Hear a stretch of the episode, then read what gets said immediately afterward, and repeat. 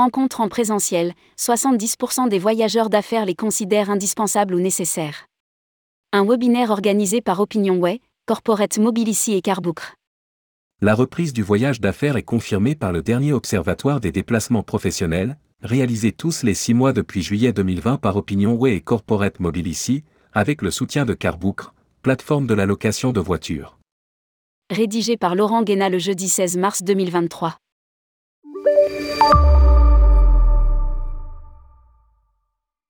À l'occasion d'un webinaire, les représentants d'Opinionway, Corporate Mobility et Carbookr, qui s'appuient sur l'Observatoire des déplacements professionnels, ont, ont analysé l'évolution du voyageur d'affaires sur l'évolution du business travel depuis la pandémie. À l'analyse de la vague de novembre 2022, note Benoît Parot, Opinionway. Le déplacement en avion a repris toute sa dimension et toute son ampleur, les déplacements en France se rationalisent mais poursuivent leur reprise à l'international. Pour Jérôme Fouque, Corporate Mobility, néanmoins.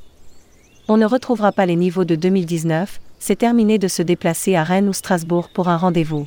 Pour Benoît Parot, s'il y a reprise, c'est déjà parce que le voyage d'affaires est jugé nécessaire pour les voyageurs d'affaires, ceux qui font partie d'une entreprise de plus de 250 salariés et qui se déplacent en France et à l'étranger au moins une fois par an pour un trajet de plus de 200 km.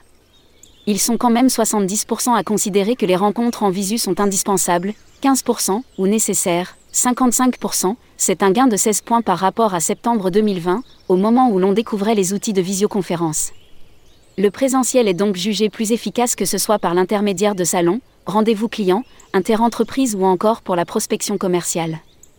Les enjeux personnels prennent le dessus quand il s'agit de décider de voyager ou non. Jérôme Fouque analyse les critères choisis par les voyageurs d'affaires pour enclencher le voyage.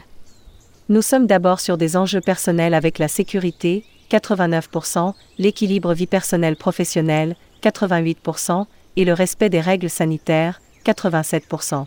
Ce que Jérôme Fouque appelle le people à distinguer avec le profit et l'aspect planète. Les voyageurs sont toutefois sensibles aux leviers que pourrait déployer l'entreprise pour des voyages plus responsables. Ils sont 69% à vouloir connaître le temps total du déplacement et deux tiers aimeraient qu'on leur propose des options durables comme des hôtels éco-responsables, 63%. Ils sont aussi intéressés par tester les véhicules électriques, 82%, ce qui ne se traduit pas dans les faits. Ils ont aussi besoin d'informations sur le prix total, 80%, et le choix entre différentes alternatives, dont le non-déplacement qui est le plus responsable. La question qui se pose. Comment les acteurs du métier peuvent équilibrer un business model qui repose sur le déplacement? Le train et la location de voitures sont les moyens de transport préférés. Le train et la location de voitures, 92%, sont les modes de transport privilégiés par les voyageurs devant l'avion. Hélène Arnaud, Carboukre, l'explique déjà par la facilité qu'offre le train pour rejoindre sa destination et la montée en puissance des politiques de voyage d'affaires durables. Quant à la voiture, elle offre une grande liberté et permet de se rendre sur plusieurs lieux de rendez-vous dans un temps restreint. Ces voyageurs sont à la recherche, dans les intentions, de véhicules innovants. En libre service, green ou encore intelligent avec des aides à la conduite. Ainsi chez Carbookr, qui référence plus de 30 loueurs. On note une forte appétence pour les véhicules en libre service. Notons, aussi, que compte tenu de l'inflation, dans les faits, lors d'une réservation, par rapport à juin 2022, ils sont 71% à privilégier les loueurs chez qui ils bénéficient davantage fidélité, c'est 10 points de plus qu'en juin 2022. S'ils veulent louer plus de véhicules électriques, les marques de location ont un rôle pédagogique à jouer, il faut lever les freins. On synthétise, les déplacements professionnels diminuent en France mais se renforcent à l'international, les voyageurs d'affaires restent attachés aux déplacements et sont enclins à tester des solutions innovantes. Pour le replay du webinaire, c'est ici. Publié par Laurent Guéna.